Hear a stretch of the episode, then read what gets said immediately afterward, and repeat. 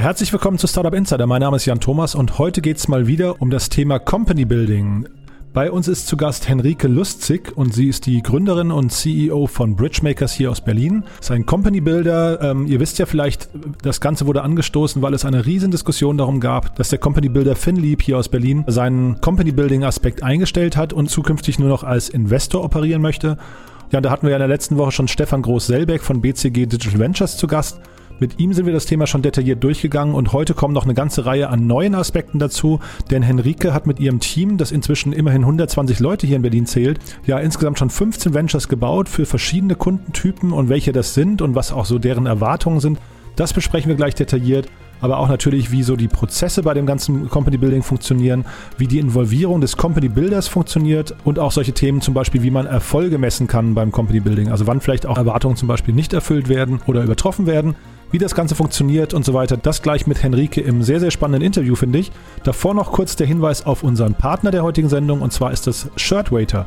Shirtwaiter ist ein Unternehmen hier aus Berlin, das ähm, gebrandete T-Shirts, Hoodies und Sweatshirts produziert. Wir kennen das ja alle, ist jetzt nichts Neues. Ähm, das Logo auf der Brust, auf dem T-Shirt oder auch auf dem Rücken von einem Mitarbeiter oder einer Mitarbeiterin hat natürlich viel zu tun mit Identifikation der Mitarbeiter, ist aber auch wirklich ein tolles Geschenk. Ähm, also zum einen natürlich zum Thema Onboarding, wenn also ein neuer Mitarbeiter anfängt oder auch jetzt gerade in der Pandemie ist das natürlich ein Riesenthema, wenn man so ein bisschen von der Unternehmenskultur vielleicht nach Hause senden möchte oder wenn dann irgendwann die Mitarbeiter zurück ins Büro kommen und vielleicht da ein kleines Geschenk vorfinden sollten. Und genau darauf hat sich eben Shirtwaiter äh, fokussiert. Wir arbeiten selbst mit dem Unternehmen und das ist ganz toll. Da gibt es äh, dann immer einen persönlichen Ansprechpartner. Shirtwaiter legt sehr viel Wert auf Nachhaltigkeit und serviert euch im Prinzip nachhaltig produzierte Premium-Teamwear auf dem Silbertablett. Das ist so der Slogan, wenn man so möchte. Und wenn ihr das spannend finden solltet und mehr als 20 Leute im Team seid, dann erhaltet ihr von Shirtwaiter sogar ein gratis Muster-Shirt. Ihr könnt euch damit quasi unverbindlich ein Bild machen von der Qualität und von der Passgenauigkeit und ähm, das Ganze findet ihr auf www.shirtwaiter.de-startup. Und was vielleicht auch noch erwähnenswert ist, das Unternehmen, ähm, daran sieht man auch die Nachhaltigkeit, spendet 1% der Bruttoumsätze an die Umweltorganisation One Earth, One Ocean, die also Plastikmüll aus stark verschmutzten Küstengebieten und Flüssen weltweit fischt. Und damit seht ihr, auch wenn es nur 1% ist, aber es ist immerhin nochmal ein toller Aspekt, den man quasi kostenlos on top bekommt. Schaut euch doch mal das Unternehmen an, shirtwaiter.de und wie gesagt unter shirtwaiter.de-startup findet ihr dann auch die Möglichkeit, das kostenlose Shirt zu bestellen. Und da erhaltet ihr dann auch die ganzen Infos über diese ganzen langlebigen Veredelungstechniken wie zum Beispiel Siebdruck, Stick oder Flexdruck. Wir sagen auf jeden Fall vielen Dank an Shirtwaiter für die Unterstützung und damit gehen wir rein in den Podcast mit Henrike Lustzig, Founder und CEO von Bridgemaker. Hallo Henrike. Hallo Jan. Ja, toll, dass du da bist. Ja, wir sprechen über das riesengroße Thema Company Building gerade. Da gab es ja so eine ja, spannende Diskussion auf LinkedIn und das also rund um dieses Thema FinLeap. Ne? FinLeap, vielleicht für alle, die es nicht wissen, hat, ein, hat bekannt gegeben, dass sie das Thema Company Building einstellen. Da ist eine riesengroße Diskussion in Brand, kann man sich auch mal angucken. Beim Christoph Rädke im Feed haben, glaube ich, sich, ich weiß nicht, also gefühlt 100 Leute beteiligt. Und das haben wir zum Anlass genommen, um ein bisschen über das Thema, äh, weiß nicht, Status Quo des Company Buildings zu sprechen. Und deswegen bist du heute hier. Also stell dich doch mal vor, erzähl mal, was dich, was dich quasi befugt, darüber zu sprechen. ähm, ja, mich befugt darüber zu sprechen, dass ich vor fünf Jahren ähm, in Berlin Bridgemaker gegründet habe, genau mit diesem Schwerpunkt Corporate Company Building, um im Prinzip mit etablierten ähm, Unternehmen out, außerhalb ihres Kerngeschäfts neue Geschäftsmodelle aufzubauen. Und äh, in dem Zuge haben wir natürlich viele Erfahrungen gesammelt, selber als Startup natürlich gestartet, auch viele Fehler gemacht, ähm, viel ausprobiert und ich glaube, jetzt ist aber Company Building auf einem Stand, was sich wirklich als äh, Werkzeug, um Innovation zu machen, echt etabliert hat in dem mhm. Markt. Also dieses Werkzeug müssen wir jetzt gleich natürlich noch mal ein bisschen auseinandernehmen und mal gucken, für wen das geeignet ist und wie ihr da vorgeht. Aber bevor wir darüber sprechen, erzähl doch noch mal ein bisschen mehr über Bridgemaker. Vielleicht kannst du mal erzählen, wie kam es denn eigentlich zu der Idee und vielleicht kannst du auch erzählen, wo, wo steht ihr denn heute? Mhm. Vielleicht ist es ein bisschen entstanden aus meinem ganz persönlichen äh, Background und Hintergrund. Ich war ja vorher in der Beratung und habe da gesehen, ähm, neben diesen ganzen High-Level-Strategieberatungen, die es auch aus meiner Sicht immer geben wird, ähm, ist aber der Bedarf einfach da, nochmal mehr hands-on zu machen, mehr in die Implementierung mitzugehen und wirklich zu bauen. Und ähm, das ist eigentlich genau das, was wir bei Bridgemaker machen. Also Bridgemaker, wir bauen wirklich dann äh, Unternehmen auf, die einfach da weiter, weiter hinausgehen. Und ähm, deshalb habe ich vor fünf Jahren dann aus diesem Beratungsansatz heraus mit dem ganzen Wissen, ich war ja auch viel intern ähm, bei Corporates unterwegs, wie geht eigentlich Innovation, was fehlt da eigentlich, hat man die richtigen Leute schon da vor Ort, meistens ja nicht, um dann zu sagen, hey, wir setzen jetzt wirklich mal so eine Unit außerhalb auf und probieren da einfach mal aus, ähm, ja, neue Geschäftsmodelle zu brainstormen, dann aber auch umzusetzen und wirklich auf die Straße zu bringen. Mhm. Und wo steht ihr heute? Was würdest du sagen? Ich glaube, wir haben uns ziemlich gut entwickelt ähm, in dem ganzen Zusammenhang. Wir sind jetzt 120 Mitarbeiter, haben oh, wow. über 15 Ventures äh, gebaut in Berlin, haben ja noch eine Entwicklungseinheit äh, mit Developern in Polen dazu gegründet, so dass wir da wirklich End-to-End -End, äh, Company Building abbilden können. Mhm. Ich hatte ja gerade den Stefan Groß-Selbeck hier auch im, äh, im Interview von BCG mhm. Digital Ventures ist ja auch beratungsnah. Ist das jetzt typisch? Weil du sagtest ja gerade, bei dir ist es auch aus dem Beratungskontext entstanden. Äh, ist das sehr eng verwandt? Ich glaube, es hat, ich glaube, Company Building hat zwei Elemente. Einmal wirklich das absolute Bauen, also wirklich das äh, Aufbauen, das Gründen auf die Straße bringen mit dem totalen unternehmerischen Aspekt. Und dann aber auch, es hat auch Beratungsansätze, ja, weil wir immer an der Schnittstelle ähm, zwischen wir bauen was Neues auf und aber auch dem äh, Corporate ähm, an der Stelle arbeiten. Und daher hat man, glaube ich, immer beide Aspekte irgendwo vereint. Mhm. Ich hatte mit dem Stefan auch schon darüber gesprochen, vielleicht kannst du das auch mal äh, erklären. Äh, wie findet man denn seine Kunden? Weil ich äh, kann mir ja vorstellen, die geben jetzt selten bei, bei Google ein, äh, wie baue ich ein Venture auf oder sowas, sondern ich, ich habe ja eher, man hat ja so, weiß nicht, äh, den, das, das Bild im Kopf, dass der deutsche Mittelstand vor allem irgendwie recht träge ist in der Digitalisierung. Und dann, also wie, wie kommen die auf euch oder wie kommt ihr auf die und wie identifiziert man eigentlich äh, dann hinterher auch die Company-Building-Potenziale? Mhm. Ich glaube erstmal das Thema Kunde, wir nennen es halt super gerne Partner, weil es einfach ein Commitment ja für einen sehr langen Zeitraum ist, den man da miteinander eingeht. Und dann gucken wir uns wirklich an, passen beide Seiten eigentlich zueinander? Wie ist so der Mindset? Wie ist eigentlich auch die DNA? Und dann das, was du gerade sagst, ist total wichtig ähm, für uns von Anfang an zu spüren, gerade in dem ganzen Bereich Mittelstand, Familienunternehmen und so ähm, den Mut zu haben, sich auf den Weg zu machen und Veränderungen wirklich anzugehen und da auch Themen wirklich dann ändern zu wollen, ist erstmal so eine Grundvoraussetzung, dann zu gucken, okay, passen wir irgendwie zueinander. Und dann ist es, dann ist es, glaube ich, so, ähm, dass, dass es beidseitig ist. Also natürlich suchen wir ähm, gezielt auch in natürlich äh, unseren Sales-Aktivitäten, gucken wir, wer könnte gut zu uns passen, ähm, wo sehen wir total viel Potenzial und gehen dann gezielt in die Ansprache. Ähm, auf der anderen Seite ist es aber auch so, dass sich viel natürlich äh, Mund-zu-Mund-propagandamäßig äh, rumgesprochen hat. Gerade in diesem Familienunternehmenbereich sind ja Weiterempfehlungen immer ein großes Thema, so dass auch viele dann gezielt, häufig dann schon mit einer Idee im Petto auf uns zukommen. Mhm. Wir gehen gleich nochmal durch so ein paar Cases von euch durch. Ne? Da hast du ja ein paar mhm. Sachen mitgebracht, die finde ich auch äh, wirklich hochspannend und auch sehr, sehr vielfältig, muss ich sagen. Aber vielleicht nochmal vorher, du hast gerade gesagt, langer Zeitraum. Ihr, ihr geht quasi, ihr prüft, ob die DNA irgendwie stimmt und, und die Chemie, weil ihr einen langen Zeitraum miteinander verbringt. Wie lang ist denn in der Regel so ein Zeitraum? Es läuft ja immer so ein bisschen in Phasen ab. Also am Anfang geht es ja erstmal um die Identifizierung, ähm, welche Idee ist überhaupt geeignet, dann wirklich daraus äh, in die weitere Validierung zu gehen. Ähm, und da würde ich sagen, da sind wir schon mal mit beiden Phasen ja so vier Monate unterwegs und dann gehen wir in die eigentliche Inkubation und die dauert dann wirklich das Unternehmen zu gründen, ähm, aufzubauen. Da sind wir dann meistens so ja neun bis zwölf Monate unterwegs und dann, und das meine ich dann mit längerfristig, dann haben wir ja eigentlich bei uns nennt sich das dann Growth, wirklich die längerfristige Begleitung, wo wir dann punktuell immer wieder mit unseren ganzen Services, die wir ja haben, HR, Legal, Finance und so weiter, punktuell dann auch noch unterstützen oder mal einen neuen Geschäftsführer suchen oder einen zweiten äh, an die Seite stellen. Häufig ist es auch so, dass wir ja das Thema Governance natürlich ein ganz großes, aber das einfach mal einen Punkt rausgepickt, dass wir ja Beiratspositionen äh, immer so besetzen, wir einen und einer aus dem Unternehmen und darüber sind wir natürlich dann auch längerfristiger verbandelt und begleiten das ganze Venture, helfen aber bei einer weiteren Finanzierungsrunde. Und deshalb ist es ja schon so ein Zeitraum, selbst wenn das Bauen abgeschlossen ist und wir uns aus dem Operativen zurückgezogen haben, was auch immer das Ziel ist, uns überflüssig zu machen, ähm, sind wir natürlich, natürlich trotzdem längerfristig partnerschaftlich mit an Bord.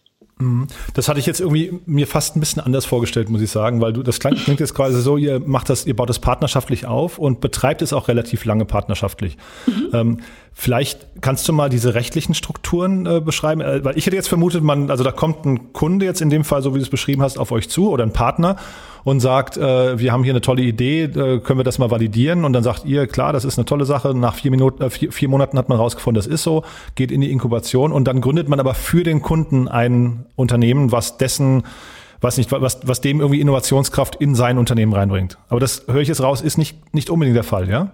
Nee, nicht unbedingt. Also klar sagst du, je näher es, also pauschal würde ich mal sagen, je näher es am Kerngeschäft dran ist, desto mehr kann das natürlich so sein, wie du es gerade skizziert hast. Aber unsere meisten Fälle sind eigentlich so, dass wir ähm, schon gemeinsam was äh, aufbauen wollen und das auch gemeinsam im Prinzip betreiben wollen. Und mein Punkt gerade mit dem überflüssig machen war halt darauf bezogen, dass ich gesagt habe, wir wollen uns da nicht zu lange festsetzen, weil wir natürlich als Bridgemaker die Zugang zu Talent bieten, die ganzen Prozesse und Infrastrukturen mitbringen, vor allen Dingen unsere Methodik natürlich auch mitbringen, damit sich dann potenzielle Gründer und diejenigen, die das dann übernehmen, einfach auf das wirkliche Produkt oder den wirklichen Service konzentrieren können. Im Prinzip sind wir ja da so eine Art Starthilfe.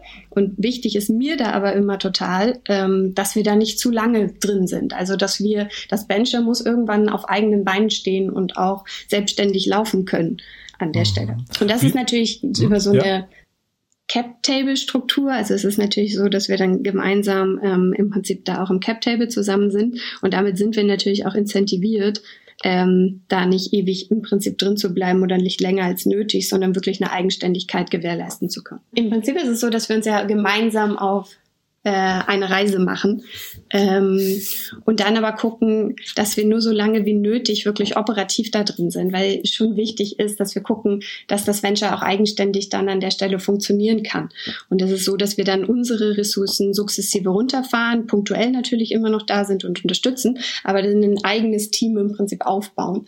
Und ähm, in dem Zusammenhang spielt natürlich dann auch die, die ähm, wie, wie das Venture aufgesetzt ist, eine große Rolle, wenn es, ähm, weil wir wir ja gemeinsam im Prinzip dann äh, in den meisten unserer Fälle gemeinsam auch im Cap-Table sitzen, das heißt auch Equity bekommen und dann natürlich darauf incentiviert sind, ähm, das Beste aus dem Venture im Prinzip rauszuholen.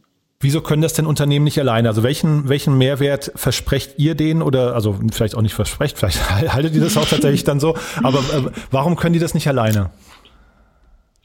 Also erstmal fängt das, glaube ich, an bei dem, bei dem, die Geschäftsideen oder die, wo, wo fängt man eigentlich an, wirklich aus der Kundenperspektive völlig losgelöst einfach mal zu überlegen, was könnte denn ein zukünftiges Geschäftsmodell eigentlich sein? Und da ist es, glaube ich, so, dass wir erstmal total viel outside the box denken mitbringen.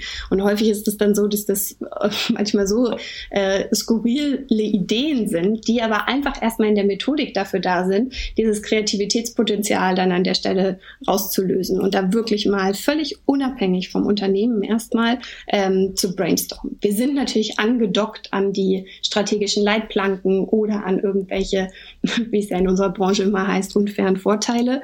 In dem Feld bewegen wir uns dann, aber dann wird erstmal relativ äh, frei gedacht.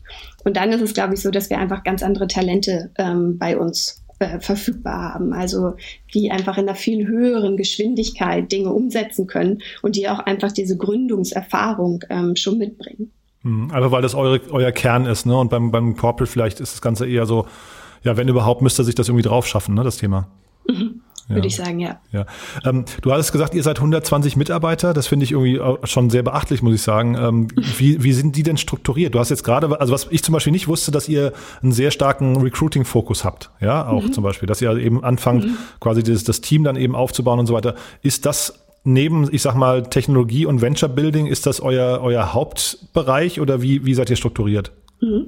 Wir haben eigentlich drei Bereiche. Ähm, das eine ist, und die sind ja nicht ganz gleich verteilt, aber ähm, relativ, relativ stark auch in dem, in dem Bereich des wirklichen Bauens und dann hinterher diese Services. Aber im Prinzip sind wir, einmal haben wir das ganze Business Building, also die Ideenkreation, mit dem Kunden sprechen, ähm, irgendwelche LOIs abschließen, also wirklich dieses Verproben, die, dieser ganze Bereich. Und dann haben wir aber einen großen Bereich und das ist im Prinzip die ganze Produktentwicklung Entwicklung, also von Designern, ähm, Product Ownern und aber auch die ganzen Developer, um das wirklich dann end-to-end -end abbilden zu können.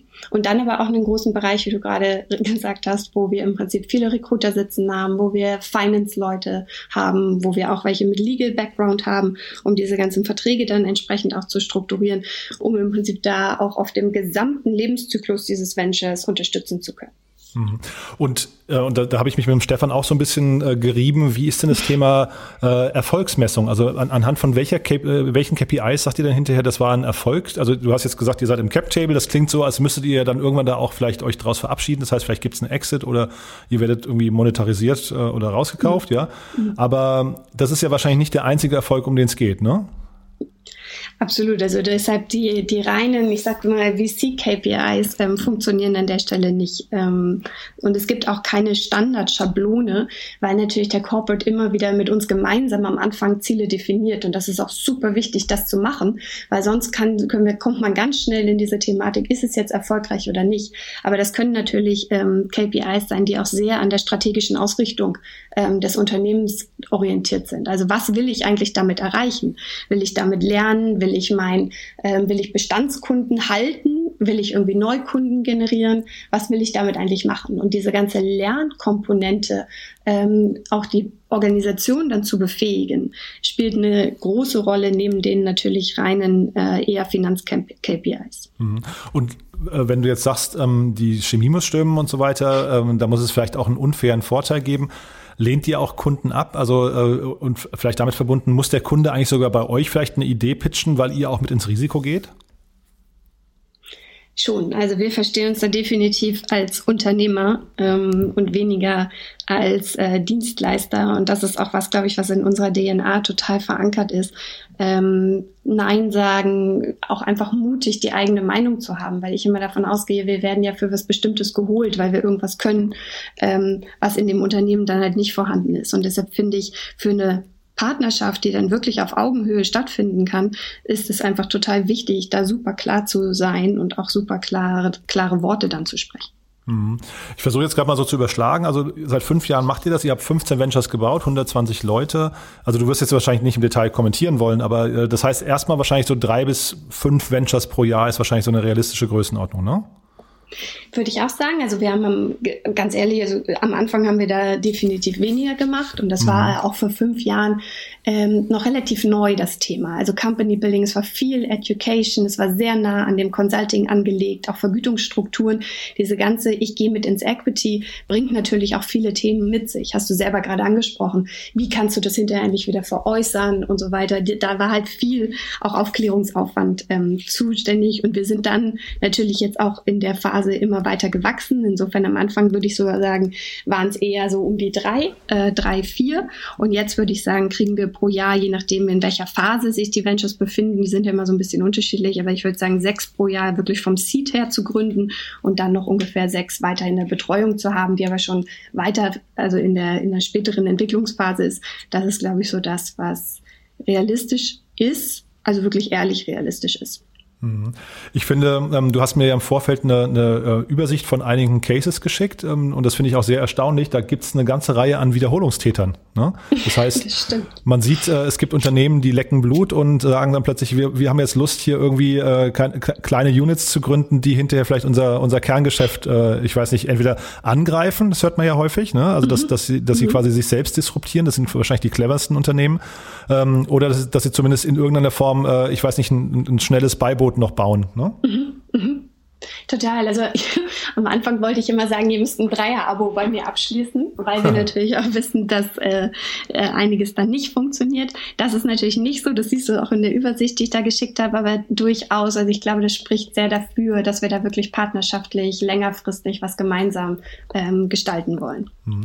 Dann lass uns doch mal vielleicht, damit es ein bisschen greifbarer wird, durch ein paar dieser Cases durchgehen. Was ist denn, was ist denn aus deiner Sicht so der Case, wo du mit leuchtenden Augen, wenn, wenn, wenn dich jemand nicht kennt und sagt, äh, und du erzählst irgendwie abends an der Bar, was, was du machst. Was ist denn so der erste Case, wo die Augen so richtig leuchten?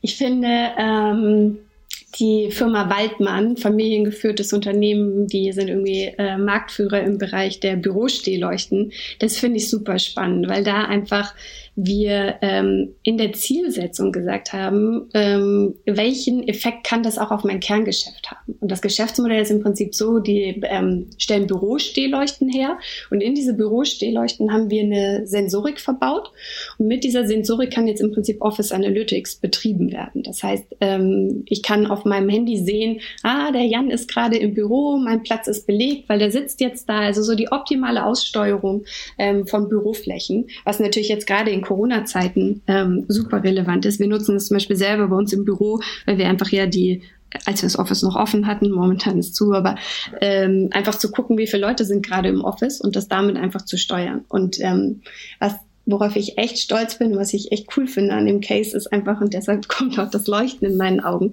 dass sie damit einfach eine signifikante Steigerung des Marktanteils im Kerngeschäft erreicht haben. Also sie verkaufen jetzt viel mehr Stehleuchten durch diese smarte Stehleuchte. Und das ist, glaube ich, so ein Beispiel, wo man genau sagt, Company Building, mal außerhalb was ausprobieren und dann aber ähm, im Kerngeschäft darauf einen Effekt zu haben, ähm, ist ein schöner Case, der eigentlich das, was Company Building mitbringen kann, äh, sehr gut demonstriert. Mhm. Ich gucke mir hier gerade die Folie dazu an parallel und ich versuche jetzt gerade zu verstehen, also da, da, ist eine eigene Marke kreiert worden, ja, oder eine mhm. eigene Firma. Mhm. Und wahrscheinlich, wenn ich dir vorhin richtig zugehört habe, seid ihr jetzt daran irgendwie beteiligt, aber du sagst mhm. jetzt gerade, deren, deren äh, äh Umsatz hat sich dadurch ähm, verbessert. Mhm. Das heißt, wie partizipiert ihr jetzt quasi an dieser gemeinsamen Entity? Also was ich damit meinte, wir haben zwei Umsatzströme. Wir haben einmal in der, und da guckst du gerade drauf, wie Firma heißt, äh, List Smart Office Solutions. Ähm, da haben wir natürlich eigene Revenues. Da haben wir einen CEO gesucht, der im Prinzip oder in der in der Einheit werden eigene Erlösströme da erwirtschaftet. Mhm. Was ich dann meinte, ist im Prinzip im Waldmann Kerngeschäft, ähm, wo die sitzen mit ihrem Hauptsitz und so weiter, haben sie im Prinzip eine signifikante Umsatzsteigerung nochmal erreicht. Also wir haben einmal durch dieses Produkt. Genau, durch mhm. dieses Produkt, weil das mhm. Produkt ist die Stehleuchte und wir mhm. haben die ja in dem, in dem LIS Venture, haben wir die smart gemacht. Das heißt, da liegt eine Sensorik drin und eine, die in die Leuchte verbaut wird und die Software und da werden auch natürlich Revenues äh, generiert. Aber das mhm. andere ist auch, dass einfach mehr Stehleuchten verkauft wurden. Jetzt, äh, also ich finde ich einen super spannenden Case. Wie gesagt, ich hatte mir den vorher im Detail so nicht angeguckt, aber jetzt äh, nur mal, nur mal für mein Verständnis. Also jetzt kommt Waldmann als Familienunternehmen. Du hast ja vorhin schon mal Familienunternehmen erwähnt. Das heißt, das ist erstmal eine, eine typische Klientel von euch, also äh, oder zumindest ein, sagen wir, ein sehr offener, offener Kundenkreis, ja? Ja, da geht mir zumindest, äh, das ist eine sehr persönliche Sache, aber ich finde, gerade so Familienunternehmen, aber auch der ganze Mittelstand äh, in der Dachregion. Wir haben da so viel Potenzial und mhm. ähm, manchmal ist so dieses Thema Zukunft ähm, halt nicht nur positiv besetzt. Und was ich mit Bridgemaker einfach auch versuche, ist, das Thema Zukunft äh, positiv zu besetzen. Es soll Spaß machen, es soll, soll cool sein, darüber nachzudenken und neue Dinge zu kreieren.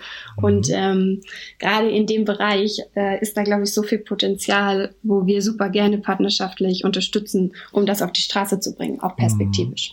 Nee, total. Also ich will, will das jetzt auch gar nicht äh, kritisieren was ich, oder, oder äh, kritisch hinterfragen. Ich will nur mal verstehen, wenn ich jetzt ein Unternehmen gründen würde, das quasi das Gleiche macht, ja, dann würde ich ja wahrscheinlich eher über den Plattformgedanken kommen und sagen, dann ist eigentlich Waldmann nur einer von vielen und ich versuche eigentlich eher mich auf die Plattform der Sensorik zu, zu konzentrieren und versuche dann möglichst viele Partnerschaften wie mit Waldmann einzugehen. Deswegen frage ich jetzt nur gerade, ist der, ist der Weg, den ihr da einschlagt, hinterher auch quasi per se schon mal ein bisschen limitiert oder ist das auch gewollt?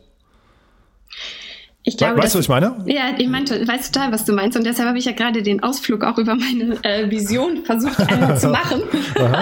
Weil wir natürlich nicht völlig frei am Markt irgendwelche Ventures bauen, sondern mhm. wir kommen natürlich immer, ich will jetzt nicht sagen Company Building as a Service, das klingt zu wenig, aber im Prinzip geht es ja darum, ähm, Zukunft zu kreieren, Zukunft zu gestalten mit mhm. immer einem Unternehmen oder jetzt bei unserem Venture Case mit dem äh, Ben Fleet Services sind es ja jetzt auch mehrere, aber wo wir im Prinzip äh, darauf aufsetzen, dass wir erstmal mit einem Partner was gemeinsam starten. Mhm. Und ist dann so ein, also ist dann eine Voraussetzung zum Beispiel, dass Waldmann offen ist eben für weitere Partnerschaften? Du hast jetzt gerade bei mhm. Ben Fleet Service schon angesprochen, mhm. da ist es dann vielleicht anders strukturiert, aber ja. erwartet ihr das von euren Kunden? Ich Also ich, ich finde immer, ähm, und den Beweis muss unsere Branche da natürlich irgendwie noch antreten, ne? dass das nicht nur einzeln ist. Aber ich, ich, ich ermutige immer jeden dazu für total offen zu sein. Mit Bridgemaker versuchen wir auch ein Dach zu bieten, unter dem halt viel Austausch stattfindet. Also wir haben, ich komme gleich nochmal auf das andere Thema zurück, aber deshalb haben wir zum Beispiel auch unsere, jetzt so eine Submarke ähm, Bold gegründet, wo wir Anfang 2020 unsere erste Konferenz gemacht haben, wo wir jetzt so Bold Sessions auch machen, weil wir immer wieder gefragt werden. Die Versicherungskammer Bayern fragt uns beispielsweise, ah, wie macht das denn die EMBW und so weiter. Also um so einen Austausch unterhalb der Unternehmen auch äh, zu gewährleisten. Und dann fangen die natürlich an, auch darüber zu sprechen, welche Cases gibt es eigentlich. Und das, so ist eigentlich dieses Thema mit ähm, Ben, was wir gemeinsam mit der EMBW gegründet haben, wo jetzt die Balois-Versicherung eingestiegen ist, die ja erstmal völlig branchenfremd eigentlich sind, mhm. aber jetzt gemeinsam in dem Space Mobility ähm, ähm, ja, investieren. Und deshalb, wenn auf Waldmann zurückzukommen, ja, eine totale. Wir sind da auch mitten ähm, in Überlegungen, wo man einfach nochmal sich gegenseitig befruchten kann und ähm, wer da eventuell nochmal wirklich als weiterer strategischer Investor nochmal äh, einfach was mit an den Tisch bringen kann. Mhm.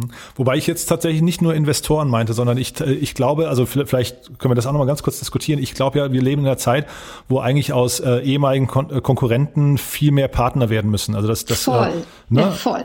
Ja, aber ich glaube, das ist bei vielen auch noch nicht angekommen. Weißt du, deswegen frage ich gerade, weil du hast dann eben so die mhm. Patriarchen in irgendwelchen, weiß nicht, mhm. etablierten, äh, jahrhundertealten Unternehmen. Mhm. Für die ist das natürlich jetzt schwer, äh, da irgendwie umzudenken und zu sagen, naja, das war hier, das war die ganze Zeit mein, mein Konkurrent und mhm. plötzlich müssen wir, damit mhm. wir irgendwie auf der globalen Ebene bestehen können, äh, gemeinsam irgendwelche Projekte starten oder, oder irgendwelche äh, Synergien ja. heben oder wie auch immer. Ne? Und das finde ich so krass wichtig. Also diesen Mut, auch gemeinsam unsere Kräfte zu bündeln. Ich sage mal, Collaboration is the new competition. Und man hat es ja auch bei Daimler und BMW eigentlich äh, gesehen, wo sie im Bereich dann ShareNow auch zusammengegangen sind. Im Kerngeschäft totale Konkurrenten ähm, und dann aber gemeinsam gebündelt. Und ich finde, dass wir da auch für Deutschland, Europa einen echten Beitrag leisten sollten, um da auch gegenüber USA oder China und so bestehen zu können. Mhm. Und das kann aus meiner Sicht, genauso wie du sagst, stimmt jetzt 100 Prozent zu, mit Bündelung der Kräfte ähm, natürlich viel besser gelingen. Genau, das müsste man sich wahrscheinlich nochmal, also das ist jetzt nur so ein Bauchgefühl, aber man sieht jetzt ja zum Beispiel in der Medienbranche oder sowas, ne? Wenn, wenn die, die ganzen Verlagshäuser, das sind halt genau diese alten, wie, wie möchte man sie jetzt nicht, nicht despektierlich nennen, aber diese, diese, sag mal, diese alten Strukturen, wo natürlich jeder auf den anderen schielt und sagt, naja, das ist der, das ist der Burda und das ist hier der, der Dumont und wie auch immer. Und man, man hat sich eigentlich jahrhundertelang oder äh, zumindest jahrzehntelang befehdet, da jetzt irgendwas Gemeinsames zu bauen, das dann hinterher vielleicht gegenüber einem Facebook oder Google oder sowas plötzlich irgendwie auch mit einer Stimme sprechen kann ne? und, und gemeinsame Interessen vertritt. Aber, ja? Hm? Voll, aber ich denke, da, da denken wir halt viel zu klein, weil wenn ich immer hm. nur denke, ich will irgendwie fünf Prozentpunkte mehr Umsatz machen als mein Hauptwettbewerb, dann hm. limitieren wir uns ja total im Denken. Genau, da, darauf wollte ich hinaus. Ne? Also deswegen, ich finde das eine sehr spannende, eine sehr spannende, ähm, äh, was nicht Aufklärungsarbeit, die ihr dann vielleicht auch leisten müsst. Ne? Mhm, total. Ja. Äh, siehst du denn diese Offenheit? Vielleicht nehmen wir das mal zum Anlass. Du hast jetzt gerade schon Ben angesprochen. Vielleicht mhm. gehen wir mal da zum nächsten Thema und äh, da sagst du, da ist es schon ein bisschen anders, ne? Mhm. Also im Prinzip haben wir äh, damals Ben gestartet mit der EMBW zusammen und die EMBW hat gesagt, wir wollen zum Infrastrukturprovider werden. Ähm, und dann gibt es ja ist also verschiedene äh, Strategiecluster, die die hatten. Eins davon war Mobility. Und dann haben wir angefangen, und das ist auch immer ein Weg, wenn die, wenn das Unternehmen nicht schon eine Idee hat, die sie mitbringt zu uns, dann fangen wir auch an, in dem Bereich Ideen zu kreieren und zu brainstormen.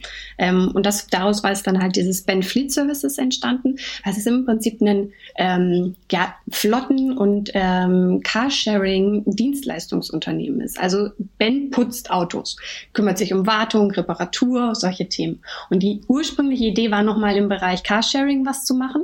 Und dann haben wir aber gesagt, gerade in den Großstädten ist der Markt ja ziemlich besetzt gewesen. Was ist aber entlang der Wertschöpfungskette im Bereich Mobility eigentlich ein Thema? Und so ist dann Ben damals entstanden.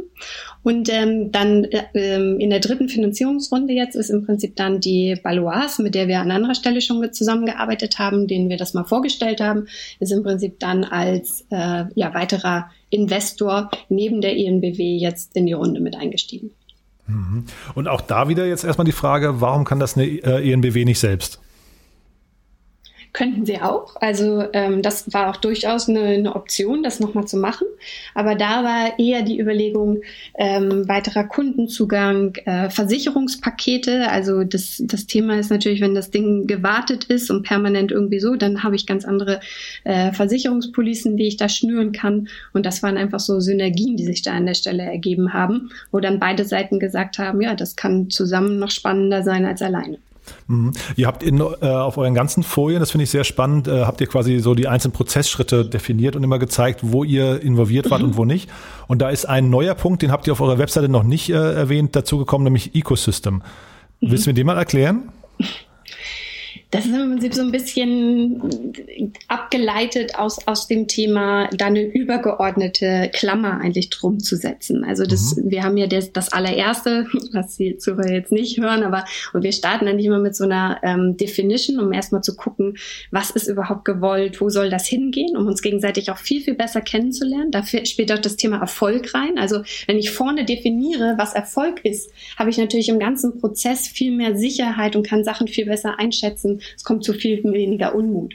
Und ähm, Ökosysteme ist dann im Prinzip das, das Ende, wo wir eine Klammer drüber machen, wo wir auch sagen, ähm, nicht nur völlig losgelöste Themen einzeln, sondern auch wieder untereinander die Ventures, wie können die sich dann in so einem das ist auch das Stichwort Wiederholungstäter, aber wie können die sich untereinander befruchten? Was passt eigentlich rein? Und da kann dann auch mal was sein, äh, wo wir sagen, okay, jetzt bauen wir nicht noch das zweite oder dritte vom Scratch, also auf der grünen Wiese, sondern wir gucken mal, was ist eigentlich ein entspannendes Investment-Target? Also wo könnte man sich mal mit beteiligen? Was gibt es schon am Markt? Was aber auch in diese gesamte thematische Klammer eigentlich ganz gut reinpasst. Ah, das heißt, ihr, ihr sucht tatsächlich auch Ventures zum Investieren für, also im Kundenauftrag eigentlich dann? Ja, was wir auf jeden Fall immer machen, ist, ähm, wenn wir eine Idee uns ausgedacht haben oder der Kunde schon mit einer oder der Partner schon mit einer Idee kommt, dass wir dann sagen, ähm, gibt es das eigentlich schon am Markt und mhm. ist es mhm. nicht dann viel schlauer, das Ganze sich irgendwo zu beteiligen oder äh, eine Kooperation einzugehen? Mhm. Wie, ähm, also, oder genau, vielleicht nochmal ganz kurz die Frage zum unfairen Vorteil. Das, da hattest du gerade schon mal erwähnt, ähm, dieser Unfair Advantage und der hat auch der, der Stefan äh, permanent bemüht. Ähm, wo, wo liegt ihr denn jetzt hier vielleicht mal im Beispiel, Ben? Ähm, was, was hat denn da die ENBW mitgebracht, was für dieses Venture quasi hinterher erfolgskritisch sein könnte? Mhm. Ich finde man dieses, dieses Wort finde ich so schwierig, aber mir fällt auch kein besseres ein. Deshalb ist es, äh, deshalb verwende ich es jetzt auch immer an der Stelle. Mhm. Ähm, dadurch, dass wir aber alle darüber sprechen, die ganze Branche zeigt einfach auch, dass wir verstanden haben, worum es geht. Ne? Also ein Zugang ähm, zu Märkten, zu Kunden, zu irgendwie Technologie, Produktionsanlagen, also immer irgendwas zu haben, was ein normales Startup, sage ich mal, einfach nicht hat ähm, und worüber man dann beispielsweise viel schneller skalieren kann über bestimmte Kundenzugänge.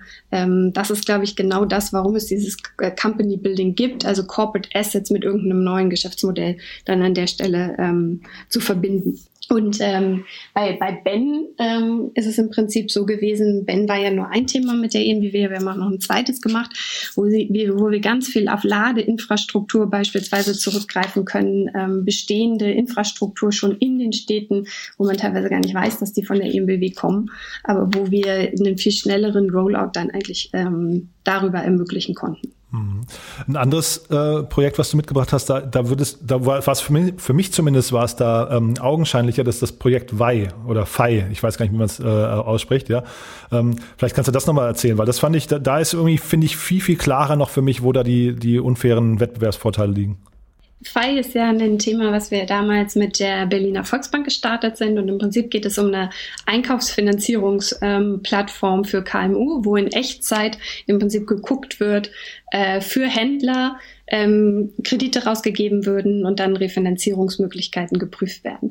Und das ist ein Bereich, der ist zu kleinteilig äh, für die Bank zu dem damaligen Zeitpunkt gewesen, so dass wir im Prinzip das außerhalb mal aufgebaut haben, geguckt haben, wie viel Aufwand ist das eigentlich, lohnt sich das, gibt es da genug äh, Kunden, die das in Anspruch nehmen würden ähm, und haben es jetzt aber vor ja, einem guten Jahr wieder in die Berliner Volksbank in deren Prozesse zurückintegriert. Einfach als neues äh, Produkt, was sie jetzt anbieten. Das heißt, das war dann für euch auch quasi so ein Exit, wenn man so möchte, ja? Das heißt, äh, da seid ihr dann in, in diesem Moment raus aus dem Cap-Table. Genau, das haben wir im Prinzip zu 100 Prozent dann an die Berliner Volksbank zurückgegeben. Mhm. Wie ist das denn eigentlich ähm, in den Gesprächen mit den Kunden oder Partnern? Müsst ihr denen vorher klar sagen, so ein Thema kann auch mal scheitern?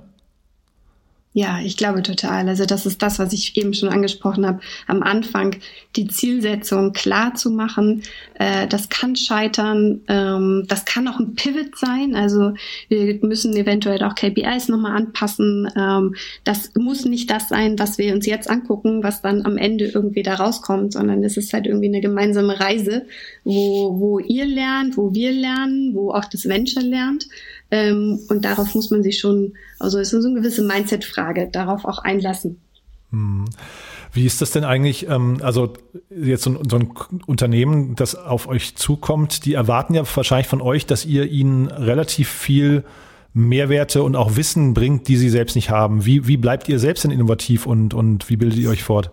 Mhm ich glaube, das ist ein permanenter Prozess. Also, was wir ganz viel machen, auch gerade so zu Trendthemen, ähm, ist, dass wir ähm, auf Experten zurückgreifen, dass wir bei uns auch selber, ich nenne es immer Zukunftsfabrik, ähm, haben, wo wir uns einfach selber aufschlauen, wo wir ganze Abende haben, wo wir auch ähm, Leute von extern einladen, auch aus anderen Bereichen, um uns da halt weiter äh, zu bilden, fortzubilden und wirklich auch zu gucken, auch einfach neue Denkimpulse ähm, dann zu bekommen ist ein total wichtiges Thema, weil wir natürlich immer ähm, ja mit irgendwas Neuem ja um die Ecke kommen. Mhm. Und konntest du denn eigentlich diese, also der ähm, Ramin von Findeep hat ja jetzt noch nicht so viel preisgegeben, was so die Hintergründe sind äh, zu dem ganzen quasi Stoppen des, des Company Buildings. War das für dich irgendwie jetzt überraschend? Konntest du das nachvollziehen eigentlich? Es ist kein einfacher ähm, Bereich. Ich finde ihn aber so wichtig in Bezug auf das, was ich gesagt habe, ähm, für Deutschland so wichtig, weil es, glaube ich, ein substanzielles Instrument ist, ähm, Innovation zu betreiben mhm. ähm, an der Stelle. Aber es hat natürlich viele Herausforderungen auch an, an der einen oder anderen Stelle. Ähm, aber wir wachsen da weiter signifikant, sind da total mit Dedication und Herzblut dabei, äh, das voranzubringen. Aber es ist nicht das, ähm, also es hat durchaus eine gewisse Komplexität auf der einen oder anderen Seite. Mhm. Ja, weil der Erik Weber vom SpinLab hat das so, ähm, ja, ich will jetzt nicht sagen suffisant zusammengefasst, aber hat im Prinzip gesagt, naja, Rocket Internet war mal irgendwie ein Company Builder, ist jetzt ein VC. Dann hat er, glaube ich, gesagt, Project A ist jetzt ein VC und so weiter. Also er ist so quasi mehrere durchgegangen, die eigentlich aus dem Company Building gestartet sind, aber dann sich eben in Richtung Investor äh, weiterentwickelt haben. Und du siehst aber, dass ihr eigentlich mit eurem Modell weiterhin auf dem richtigen Weg seid. Ja, sage ich. Also es ist komplex ähm, und es ist auch nicht immer einfach, aber ähm, ich glaube, das, was da im Unternehmen, also das Beispiel Waldmann habe ich ja gerade genannt, mhm. oder auch an Learnings generiert werden können, ähm, ist, ist super wichtig, da den Weg einfach weiter nach vorne zu gehen. Was wir natürlich auch merken, ist, dass ähm, man sich ganz klar sein muss, was soll damit eigentlich passieren. Also es kann, ist nicht immer ein neues Venture, was wir gründen. Es kann auch mal eine Art neue Business Unit sein. Ähm, und darüber muss man sich, glaube ich, vorher total klar sein. Ist das was, was eher nach Reintegration aussieht? Ist das was Standalone ist, was einfach ein paralleles Geschäft ist? Oder ist es darauf angelegt, ähm, einen Case zu machen, den ich auch öffne für weitere Investoren? Da muss man, glaube ich, sehr klar sein. Und ähm, was wir aber schon sehen, ist, dass es ähm, eine Tendenz gibt, die mehr ans Kerngeschäft äh, rangeht, dass es kollaborativer abläuft, ähm, auch teilweise Mitarbeiter aus dem Unternehmen in das Venture dann mit reingehen ähm, und wir teilweise schon mehr gucken, okay, was ist jetzt wirklich der, ich sage es jetzt wieder, unfaire Vorteil ähm, und was ist jetzt eigentlich die Strategie des Unternehmens, was soll da eigentlich rauskommen? Ähm, da gibt's definitiv äh, eine Tendenz, dass das näher an das Unternehmen und an die Strategie und an, ans Kerngeschäft ranrutscht. Mhm. Und genau, wenn man jetzt über die strategischen Ziele spricht, auf welche Frage ist denn Company Building hinterher die richtige Antwort? Weil also ein größeres Unternehmen, etabliertes Unternehmen hat ja vielleicht auch die Möglichkeit zu sagen, ich investiere stattdessen lieber in einen, äh, in einen Fonds. Ich bin also vielleicht Limited Partner beim Hightech Gründerfonds oder bei Project A oder wie auch immer. Oder ich baue einen Accelerator auf oder ein Lab oder wie auch immer. Also wann ist Company Building quasi richtig, die beste Antwort und wann, wann ist es vielleicht auch nicht die, die optimale Lösung? Mhm. Ähm, aus meiner Sicht muss man sich ganz genau angucken, welchen Mix man von den Optionen, die du gerade äh, angesprochen hast, äh, machen will. Also investieren, Entrepreneurship, äh, Corporate VC, in welchem Bereich will ich das eigentlich machen? Ähm, und Company Building ist, glaube ich, wenn ich schnell mal was äh, außerhalb des Kerngeschäfts ausprobieren will ähm, und einfach mal gucken will, vielleicht auch meine Marke, äh, also jetzt nur ein Aspekt dazu, ne, aber mhm. meine Marke erstmal außen vor lassen will, ähm, aber gucken will, ob irgendwie was funktioniert. Ähm, mit einem Skillset und Unternehmertypen, die ich vielleicht gerade nicht im Unternehmen habe, äh, da aber einfach mal Dinge auszuprobieren die jetzt nicht auf dem ersten Innovationshorizont sind, also inkrementelle Innovation, sondern die schon eher auf dem zweiten oder dritten Innovationshorizont liegen. Mhm. Und trotzdem die Frage, warum, also jetzt auch, vielleicht können wir an dem, an dem Beispiel der Lampen jetzt nochmal diskutieren, warum baut man sowas selbst und warum geht man nicht hin und guckt äh, in dem großen Markt an, ich weiß nicht, 10.000 Startups in Deutschland, ob nicht jemand quasi in der Lage wäre, das mhm. zu, zu bauen, wo ich da, oder, oder, oder ob jemand sowas schon verfolgt und dann mhm. äh, kann ich da einfach rein investieren. Mhm. Das machen wir auch immer. Also das ist bei uns immer der erste Schritt. Ähm, häufig ist es aber so, dass es dann so spezifisch ist oder doch dann irgendwie in Nuancen abweicht, mhm. ähm, weil wir natürlich einen, den, das Kundenasset, also den unfairen Vorteil ja schon mitbringen. Daher mhm. kann es mhm. gar nicht so 100% identisch sein. Und ähm, häufig ist es dann natürlich auch eine, eine Frage von Unternehmern, von Chemie. Das Team ist super entscheidend. Passt man da irgendwie mhm. zusammen? Ähm, so dass wir das immer prüfen, aber aus der Erfahrung heraus, dass noch nicht ähm, bisher nee, wenn ich überlege, noch nicht in einem unserer Cases so war, dass wir so passgenau dann das richtige Unternehmen gefunden haben. Hm. Ja, ich äh, versuche gerade mal so ein bisschen zu durchdenken, ab wann denn ein unfairer Vorteil vielleicht auch, äh, weiß nicht, rüberpendelt in Richtung Legacy, weil also viele, viele Großunternehmen, äh, also weißt du, viele Dinge, wenn man sie mhm. auf der mhm. grünen Wiese gründen würde, ähm, dann würde man ja als Gründer sehr frei agieren. Da würde man einfach sagen, ich, ich bastel so lange in meinem stillen Kämmerlein, äh, modelliere meine Idee, bis sie äh, marktgerecht ist und das das etablierte Unternehmen versucht ja quasi immer irgendwie das auch reinzudrücken in das Venture, was, äh, was, was es quasi mitbringt, ne? Das, das ist für mich aber kein unfairer Vorteil. Also ähm, wenn ich da Dinge habe, womit wir oft konfrontiert werden, ist, ihr könnt doch unsere HR-Abteilung nutzen und unsere Finance-Abteilung. Das, Zum Beispiel, ja, das ja. ist für mich überhaupt kein unfairer Vorteil. Also mhm. da muss man, glaube ich, gucken. Man kann sich angucken, ob die Organisation in der Lage ist, das zu leisten. Aber das, da haben wir dann sehr viel Erfahrung und unsere Kriterien, wann das so funktioniert. Und da scheuen wir uns auch nicht zu sagen, pass auf, da verlieren wir total viel Zeit ähm, und du sparst dir auch kein Geld in irgendeiner Form. Also das funktioniert nicht. Unfairer Vorteil ist für mich wirklich was wie bei unserem Venture Paludamo zum Beispiel, die machen ähm, sehr individuell für kleine Abnahmemengen ähm, Packaging und auch so Etiketten. Und dann nutzen wir von der Mutter im Prinzip die Produktionsanlagen, diese Etiketten zu, äh, zu, zu, zu drucken. Und das ist für mich dann ein unfairer Vorteil. Also eine Produktionsanlage oder ähm, eine riesen Adressdatenbank von Kunden. Also wo ich dann, wenn ich gleich auf bin, meinetwegen mit einem normalen Venture, ähm, dann sage, okay, jetzt mal Hebel äh, runter und jetzt mal alle Kunden, die das der Mutterkonzern hat oder das Unternehmen hat, jetzt mal alle Kunden anschreiben. Sowas ist für mich dann ein unfairer Vorteil. Hm. Ja, ich glaube, da muss man wahrscheinlich ab und zu auch mal wirklich deutliche Worte finden, ne?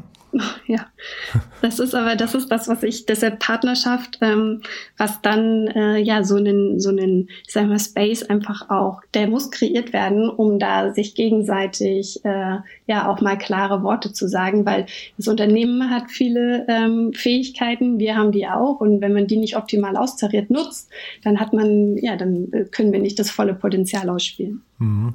Wo seid ihr denn in so einem Unternehmen dann eigentlich idealerweise aufgehängt? Ist das dann äh, der Geschäftsführer oder die Geschäftsführung ähm, oder ist das eher ein Innovationsmanagementbereich? Kommt so ein bisschen natürlich auf die Größe an. Ne? Also gerade bei Familienunternehmen sprechen wir schon ähm, mit, auf jeden Fall mit dem der Geschäftsführung, teilweise ja auch die dann noch im, in Familienhand sind. Ähm, sonst aber auch sowas wie Head of Innovation, Head of Strategy teilweise in solchen Bereichen. Mhm.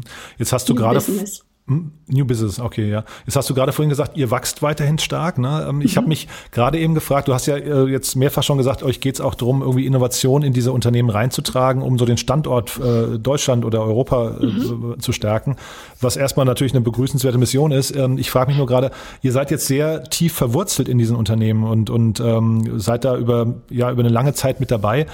Wäre das nicht äh, hilfreicher, wenn ihr quasi kürzere Phasen ähm, der Begleitung habt und dafür mehr machen könntet, also quasi eure, eure Präsenz am Markt, weiß nicht, verfünffachen könntet oder sowas, also fünfmal so viele Ventures starten könntet?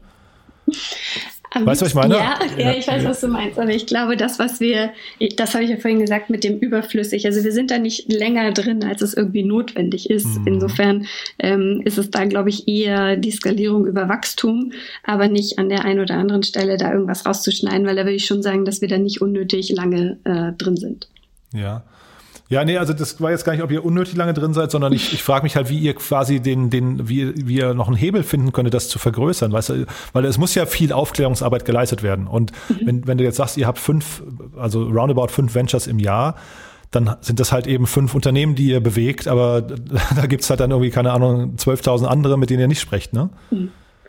Ja, also dazu, dazu, ich glaube, was super wichtig ist, in, gerade in dieser Branche, wo ja auch noch so ein bisschen, das hat die Diskussion mit Finlieb ja auch gezeigt und getriggert, ähm, da muss auch der Beweis noch angetreten werden, dass das wirklich funktioniert. Und deshalb haben wir uns einfach auch darauf konzentriert zu sagen, bevor wir zehn mittelmäßige Ventures bauen, bauen wir lieber fünf, die dann wirklich Substanz haben und gucken eher, dass wir dann über diese Co-Investments, die ich ja angesprochen habe, wo ein anderes Unternehmen vielleicht nochmal mit reingeht, weil es systematisch und strategisch passt, ähm, dass wir darüber eher dann Größe und Signifikanz nochmal erreichen. Mhm. Sieht man das eigentlich häufig, dass dann äh, Unternehmen, die jetzt mit euch zusammenarbeiten oder auch mit, mit vielleicht mit BCG oder sowas, ähm, dass die einen Bereich aufbauen und zeitgleich äh, das Problem haben, einen anderen Bereich zumachen zu müssen? Also äh, sieht man so einen Shift und werdet ihr dann angehalten, diese Leute mit zu übernehmen und müsst euch dann vielleicht sogar wehren und sagen, nee, wir brauchen aber ein ganz anderes Mindset von Leuten hier für unser, für unser Innovationsthema?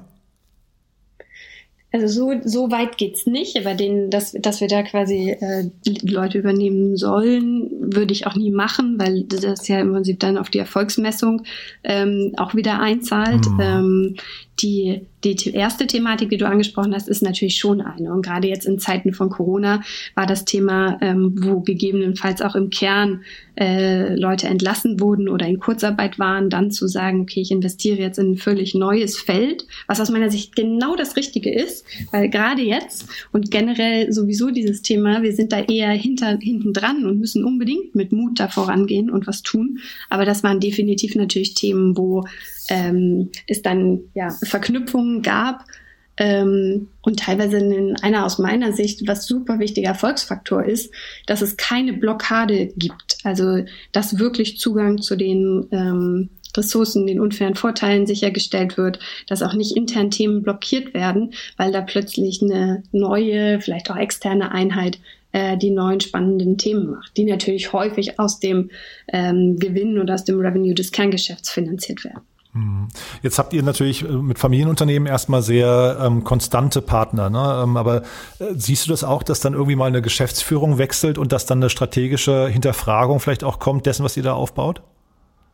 Ja, das sehe ich schon. Also bei uns ist das jetzt in der Form noch nicht passiert, gerade aus den genannten Punkten, die du ja auch hast. Aber ähm, das haben wir ja an der einen oder anderen Stelle gesehen, dass das im Markt passiert ist. Allianz X zum Beispiel oder so, mhm. wo man schon, wo schon Strategie schwenkt. Jetzt nicht nur in der ganzen, was machen eigentlich die Company Builder, Stichwort Finlieb, die Diskussion hast du schon angerissen, sondern natürlich auch unternehmensintern, weil da einfach viel ausprobiert wird in diesem ganzen Bereich. Also wir kennen ja alle die ich nenne sie mal, äh, die ganzen Hubs und Labs, äh, die da auch unter den Linden beispielsweise in Berlin äh, entstanden sind. Das war eine Welle, wo auch viel ausprobiert wurde. Ähm, und in dem Bereich, gerade weil es noch so ein junges Feld ist, Company Building, wird natürlich auch viel ausprobiert und äh, gegebenenfalls an der einen oder anderen Stelle, wenn es nicht funktioniert hat, auch wieder verworfen. Mhm. Ja, ein Stichwort junges Feld. Also was, was wäre deine Prognose, wohin sich das Ganze entwickelt? Also mit, mit welcher Geschwindigkeit und wie, wie wie kann dieser ganze Markt mal strukturiert sein? Mhm. Ich glaube, das ist das weiterhin geben wird. Ich habe ja vorhin schon mal diese eine Tendenz gesagt, es rückt ein bisschen näher wieder ans Kerngeschäft ran. Mhm. Was ich mir auch vorstellen kann und was wir auch vermehrt machen, weil wir im Prinzip sagen, wir sind die äh, Company Builder, wir bauen, wir machen, wir wollen auch da im Prinzip in der Umsetzung sein. Ich glaube, es wird auch mehr ähm, Kooperationen, und das kann ich mir auch persönlich gut vorstellen, machen wir an vielen Ecken auch mit äh, Strategieberatungen geben, weil den Teil haben wir ja einfach bei uns nicht so abgedeckt. Wir starten halt erst mit dieser Definitionsphase, dass wir im Prinzip sagen, ähm, da war jemand äh, auf der strategischen Consulting-Seite drin und dann dockt im Prinzip einen, einen Company-Builder, der sich dann wirklich aufs Bauen konzentriert als nächstes da an. Und was ich auch sehe, ist, dass ähm, die Themen sich, und das sehe ich gerade unser Beispiel Palamo, das machen wir mit einem Private Equity zusammen. Also da ist nicht jetzt ein Familienunternehmen oder irgendwie ein Corporate äh, der Investor, sondern ein Private Equity, der uns beauftragt hat, dass auch da mehr und mehr ähm, Ver Verknüpfungen es gibt, äh, teilweise auch sogar wir mit VCs sprechen, die eigentlich, wo ich immer gesagt habe, ah, eigentlich passt so ein Corporate Investment nicht, aber da sehe ich auch Tendenzen, dass da mehr und mehr Öffnungsbewegungen auch für andere Investorenstrukturen dann in diese Corporate Ventures stattfinden. Mhm. Unterscheidet ihr euch eigentlich so zum, zum Beispiel, wahrscheinlich kennst du den Markt ja relativ gut, so von BCG Digital Ventures zum Beispiel. Ich versuche jetzt gerade mal zu überschlagen. Ihr habt 120 Leute, sagst du, ähm, die haben mhm. ungefähr 1000. Mhm. Ihr habt 15 Ventures gestartet und die ähm, 150. Ja. ähm, also da, ne, da sind ja, also man kann jetzt anfangen, so ein bisschen zu rechnen, aber äh, wie sehr unterscheidet ihr euch da? Ich glaube, da fängt es erstmal bei der, wenn ich mal bei den Zahlen bleibe, bei der Definition eines Ventures an. Ähm, okay. Weil wir wirklich Venture ist für uns, wo wir im Equity beteiligt sind. Ähm, wir haben natürlich auch noch diverse andere Projekte da daneben beigemacht, aber wirklich dieses reine Inkubieren, was langfristig dann ist, ist das so ein Thema. Ich glaube, im Grundsatz, ähm, das, was wir ursprünglich mal gesagt haben, was wir machen, unterscheiden wir uns da gar nicht so signifikant. Ähm, der, der, der Zugang ist natürlich bei BCG über die Strategieberatung BCG nochmal ein ganz anderer, ähm, der dann darüber generiert wird. Aber im Grundsatz ähm, ist es, jetzt kann ich natürlich sagen, wir sind unternehmerischer, wir sind, aber ich glaube, äh, da immer künstlich irgendwelche Unterschiede zu finden, ähm, ja, also im, im Grundsatz ist es schon sehr ähnlich zu dem, was wir, was wir anbieten. Vielleicht wir nochmal viel mehr von der unternehmerischen Seite getrieben und uns ist es definitiv super wichtig, ähm, da eher wirklich unternehmerisch in Equity-Strukturen ranzugehen. Ähm, aber äh, jetzt künstlich irgendwelche Unterschiede herbeizuführen, macht dann, glaube ich, auch keinen Sinn. Nee, ich frage nur tatsächlich auch, weil du gerade von Beratern angefangen ja. hast, mit dem ihr jetzt kooperiert. Ja. Das wäre ja quasi genau die, das Pendant dann zu BCG, dass, ähm, dass man versucht, über solche Identifikationen von Kunden eben dann auch äh, in mhm. die Akquise zu gehen. Ne? Mhm. Ja. Super. Ähm, haben wir denn aus deiner Sicht was Wichtiges vergessen jetzt? Weil, ähm, also da kann man jetzt wahrscheinlich noch länger drüber sprechen, aber jetzt mal so an essentiellen Punkten, äh, haben wir da einen, einen wichtigen Punkt ausgeklammert? Ich könnte natürlich auch noch viel, viel länger drüber sprechen. aber wir haben, wir haben angekündigt, wir machen eine Clubhouse-Session. Ne? Ist, ja, genau. Vielleicht, vielleicht äh, kommst du auf Clubhouse dazu, wenn du Lust hast. Ja, ähm, ja der Termin gerne. steht noch nicht fest, aber äh, ja. Christoph Redke und wir haben, wir haben telefoniert, wir wollen es auf jeden Fall machen. Ne? Nee, sehr gerne. Weil ich glaube, so fürs Erste haben wir es ganz gut umrundet. Finde ich auch. Ganz großartig, du. Es war ein sehr, sehr spannendes Gespräch. Wir hatten leider, das werde ich auch in der Anmoderation dann gesagt haben, ja, wir hatten ein paar kleine technische Schwierigkeiten, äh, so, so wie bis jetzt noch mit niemandem anderen. Aber ich finde, du hast das sehr souverän und ruhig gemacht. Also ganz toll. Ja? Vielen Dank, Jan, für ja. die, fürs Gespräch und die Option. War Dankeschön. super. Danke dir. Ne? Bis bald. Klar. Ciao. Tschüss.